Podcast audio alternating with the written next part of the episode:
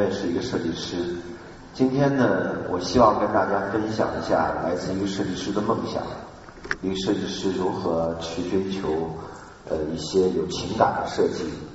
呃，我的第一个第一个梦想是呃一个人的美梦，就像这张照片一样。我当时一个人想创立一个小的工作室，我从联想出来，然后我到处找。我想租一个办公位，但是没有人愿意租给我一个办公位。他们都觉得我一个人提着一个包想租个办公位，那可能是不是个骗子？其实我真的觉得，我们设计师是带着脑袋出来挣钱的，带着脑袋改造这个社会的。所以我找了很久，找到了这么一个办公位，五百元。当找到这个办公位的时候，我在想。世界上最好的设计公司，世界上最好的设计师有什么共性？我看到了非常非常多的特别著名的设计师和设计公司，他们的共性就是拿国际奖项，拿世界上最大的设计界的奥斯卡奖。当时我找到了一个公司，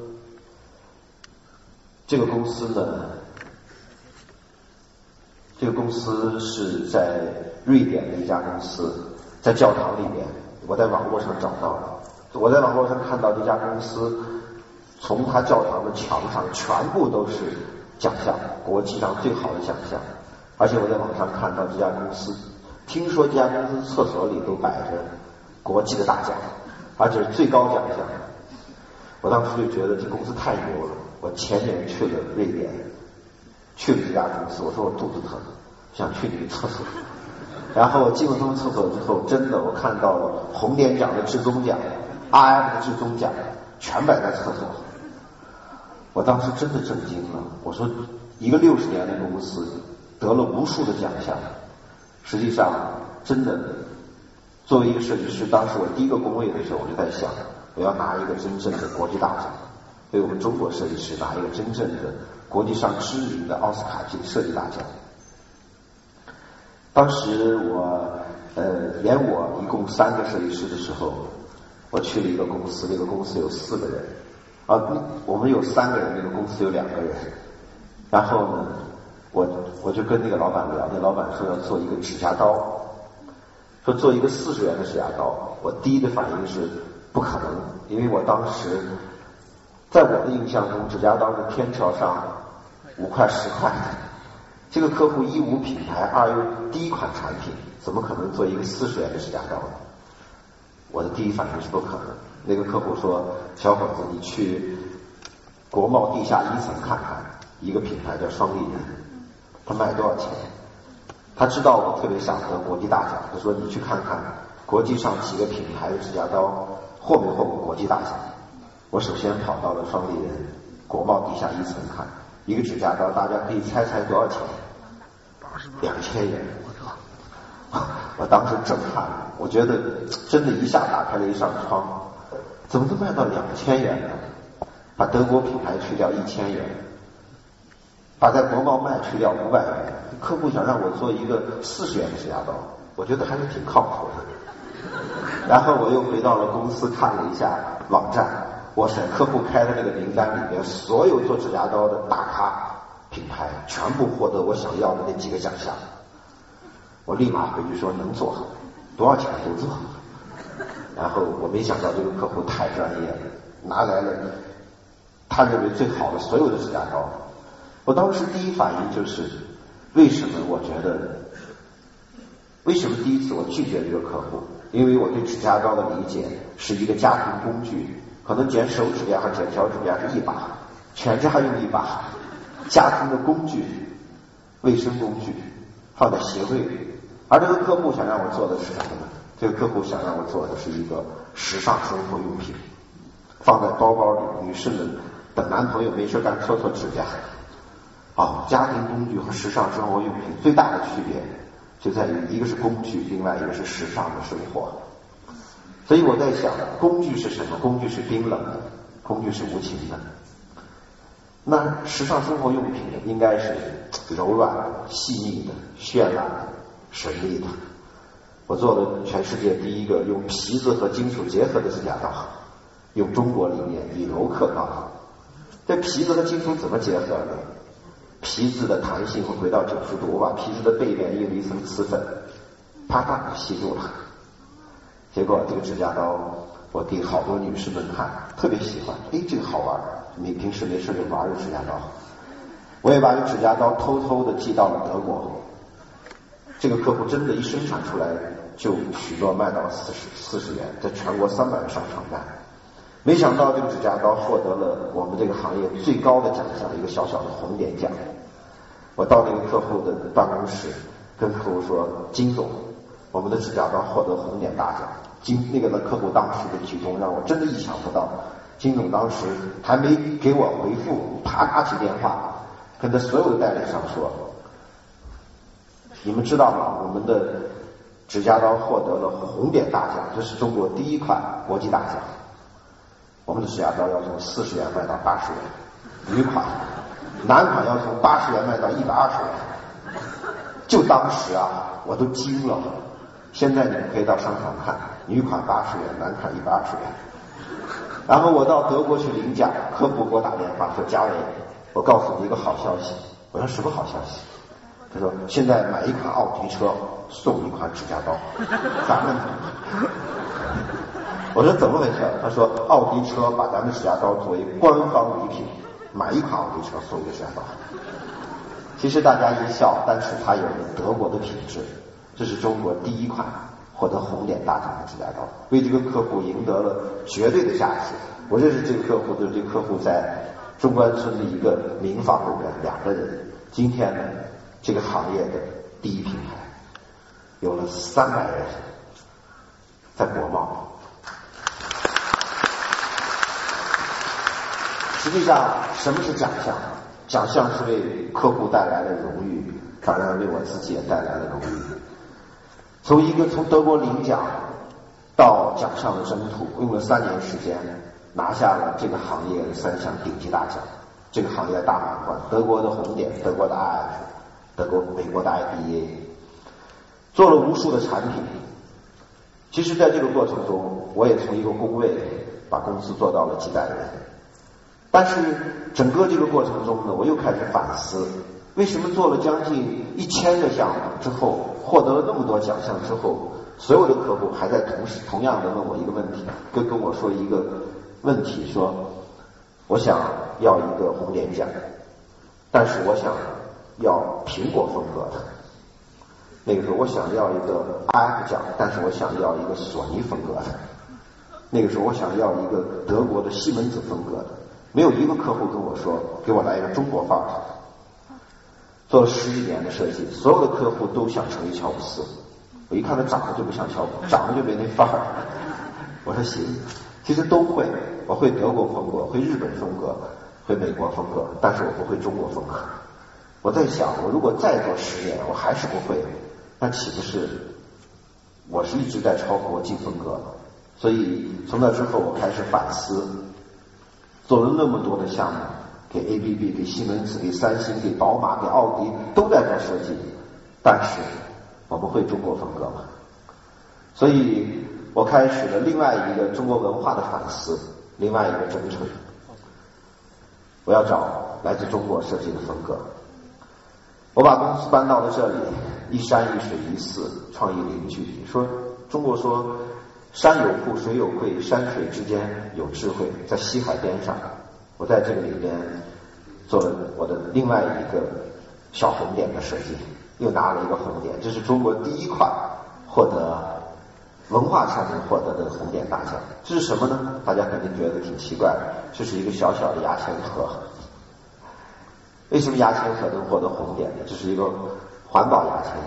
从今天讲完，大家不要再用就是酒店里的牙签了，因为酒传统牙签有三大弊病：第一大弊病是不环保，砍木头、砍竹子不环保；第二大弊病是不卫生，用各种马铃水泡、消毒水泡，特别脏；第三大弊病，生命安全问题。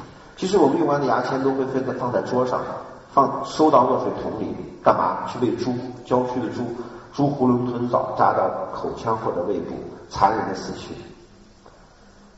其实牙签是非常嗯不科学的一个产品，哎，我这个设计呢，先解决小小的牙签的问题，我用可降解的淀粉牙签，淀粉做的，不用木头，不用竹子，解决了环保问题。怎么解决卫生问题呢？啊，怎么解决这个生命关怀问题呢？这个牙签泡在水里十五分钟就软了，降解了。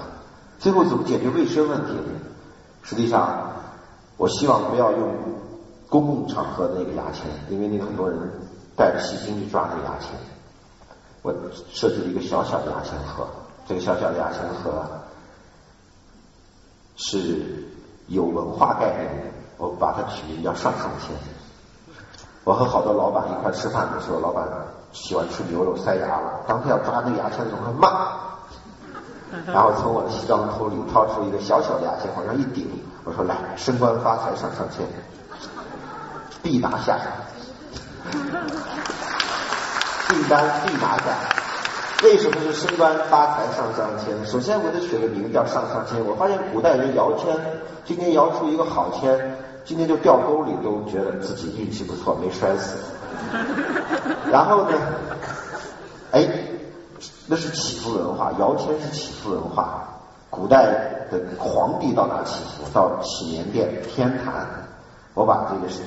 变成一个天坛的造型，同时又改成一个官帽，往上一顶，升官发财上上签。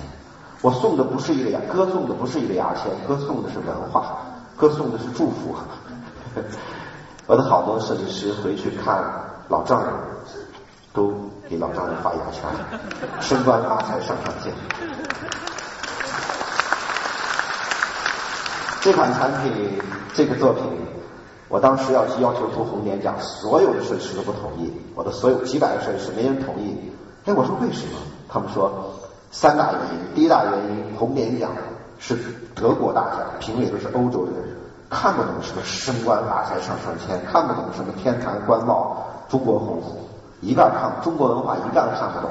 第二说这么小的产品不容易获，好多公司十五年拿红点奖都拿不上，产品太小。第三说，德国人用牙线不用牙签，很有道理。其实我在反思一个问题：为什么我第一次喝可乐的时候觉得像中药一样，但是今天我特别喜欢喝可乐？第一次我吃汉堡的时候觉得好酸呐，肉在那里酸。为什么我们今天又能不断的吃汉堡？其实它美国的快餐文化，美国的很多文化开始。不断的、长时间的去进入我们的生活。今天大家回去可以试一下，让你的孩子或者小朋友们画一张，在纸上画一张画一个龙。很多孩子会画一个带翅膀的龙，为什么？因为他们看的西方的动画片里是龙是带翅膀的，那是西方的邪恶的龙。我们中国的海，中国的龙是九五之宗。中国美学是生命美学，西方美学是知识美学。因为知识层面不带翅膀飞不上天的，中国的神仙没有带翅膀，只有妖精才带翅膀，而西方天使都带翅膀，因为他觉得不带翅膀怎么能飞上天空呢？我们的庄周化蝶没有翅膀化成蝶，对吧？实际上我们的熊猫今天由由这个原来是憨态可掬很自然的一个东西，被好莱坞弄成功夫和熊猫。我的我说画熊猫。全是拿着刀，我的孩子拿着刀的熊猫，所以这个就是你不去解读文化，西方人也会来解读。所以我呼吁每一个不同行业的人自信的解读我们的文化，传播我们的文化。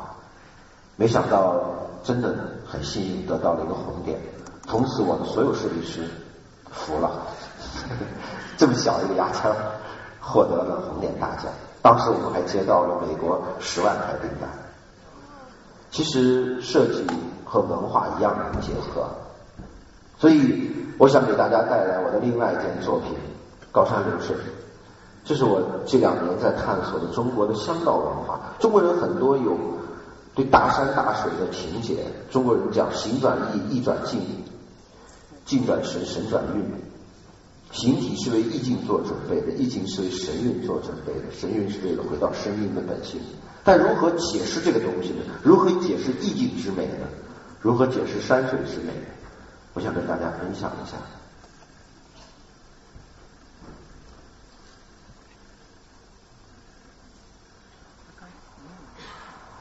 现代的留香，现代的香道系列。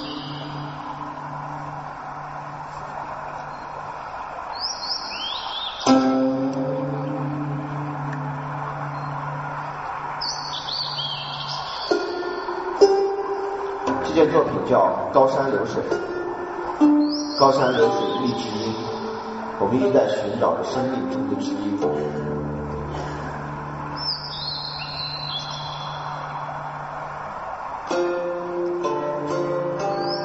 以石代山，以烟喻水，我想表达以小见大的中国美学，用小景观看大山水，用小景观看大世界，把山水植入岸头。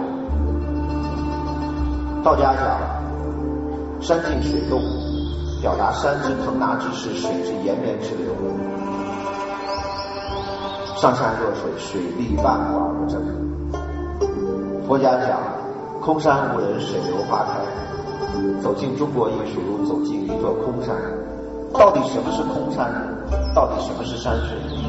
其实我想表达的不是眼中的山，不是眼中的黄山，不是眼中的泰山，不是眼中的喜马拉雅山，而是我们内心中的山水。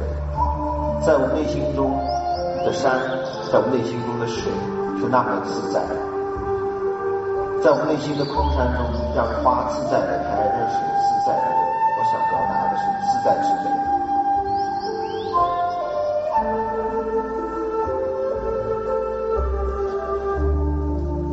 传统的烟是往上走的，我想让烟徐徐的流动。古代人闻香，现代人可以观烟。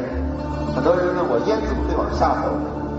我用我设计师的魔力让烟往下走，而且没有任何装置。你一个人在家里点一炷香的时间，与心灵对话。那个小石头就是我们生命中的知音。时间去寻找你生命中的知音，高山流水觅知音。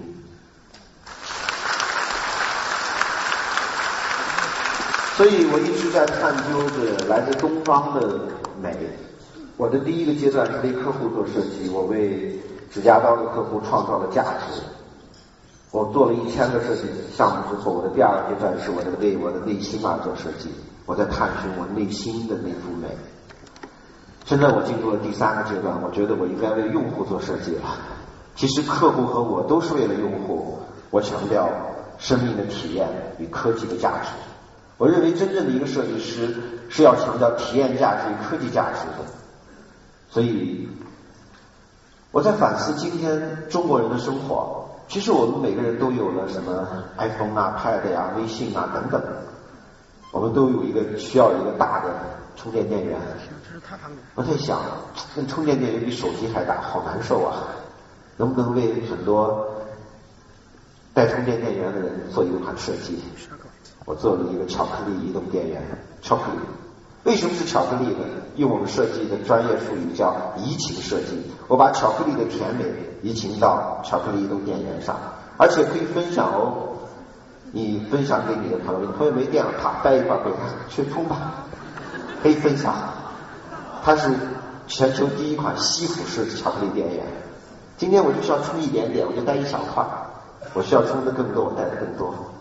其实设计就是这样，设计本来就这么简单。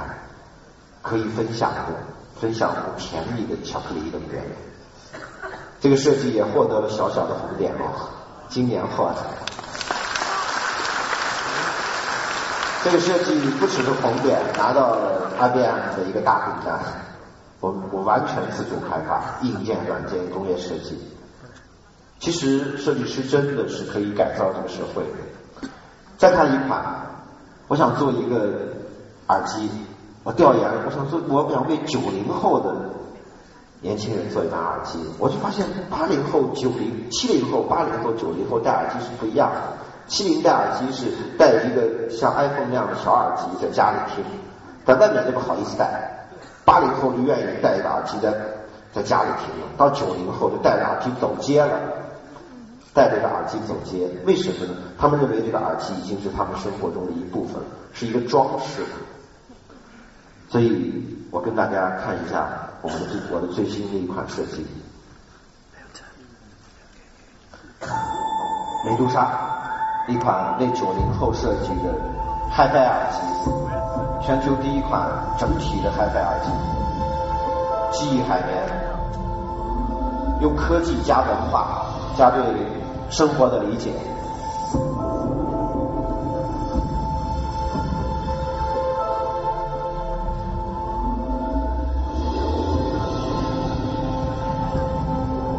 其实九零后不喜欢炫富，九零后喜欢微炫富。九零后不喜欢装饰，九零后喜欢微装饰。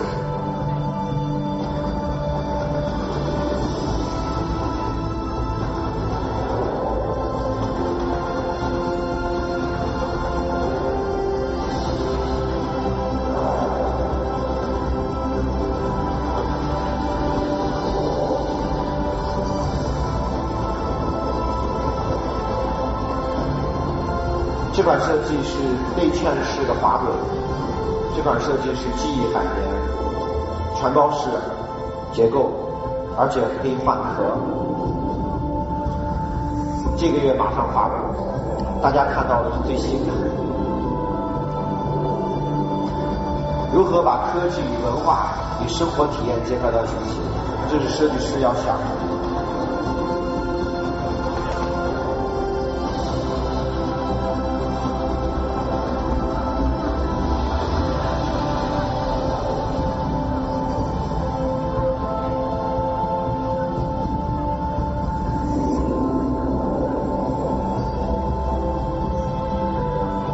而且还可以为你定制。完美。梅杜莎来自一个希腊神话，来自一个希腊的女神